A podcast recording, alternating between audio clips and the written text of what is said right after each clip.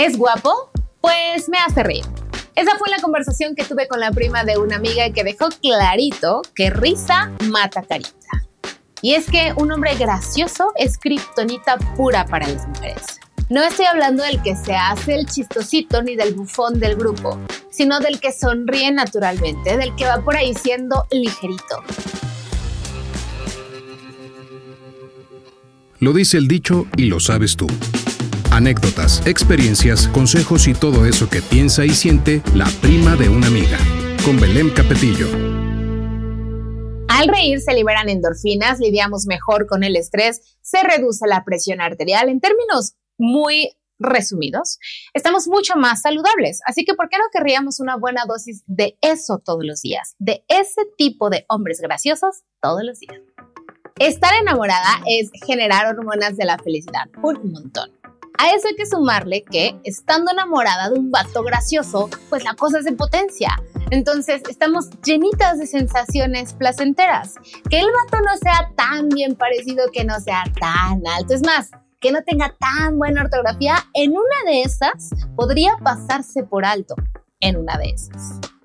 Un buen amigo de la prima de una amiga le dijo un día que un vato feo no podía darse el lujo de oler mal o de ser mamón. Y aunque yo podría decir algo políticamente correcto como no hay hombres feos, la verdad es que sí, pero si son graciosos y si huelen rico, definitivamente están en otro nivel. Seamos honestas, todas, todas hemos caído rendidas a los pies de un vato que nos hace reír. La prima de una amiga tiene gustos muy, muy criticados, pero vatos parcos jetones jamás han estado en su lista. Por lo menos se ha reído mucho. Luego llora un montón, pero antes se rió bastante. Un vato positivo te alegra el día, te hace pasar como de manera más ligerita los momentos complicados y te ayuda a ser la mejor versión de ti misma. Entonces, un vato ligerito, un vato buena onda, un vato gracioso es algo, es alguien que todas nos merecemos. Así que sin más, vamos con tres razones por las cuales deberías quedarte con el risueño y no con el más guapetón. Toda relación tiene tarde o temprano un desenlace, así que más vale que te rías durante la trama. Va a caerle mejor a tus amigos y a tu familia y entonces van a pasar momentos de calidad juntos. Si se ríe con frecuencia es alguien que sabe divertirse.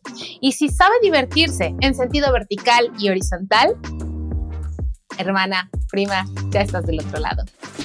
Quédate con el risueño y no con el más guapetón. Ahora, si tienes los dos, te sacaste la lotería. Ahora bien, si la que da risa ya eres tú de tantas que le aguantas, entonces el siguiente episodio es para ti. Gracias por estar aquí. Platiquemos sobre todo eso que te preocupa a ti y a la prima de una amiga. Sígueme en redes. La prima de una amiga soy yo en Facebook e Instagram y prima de una amiga en TikTok. Hasta la próxima. Adiós.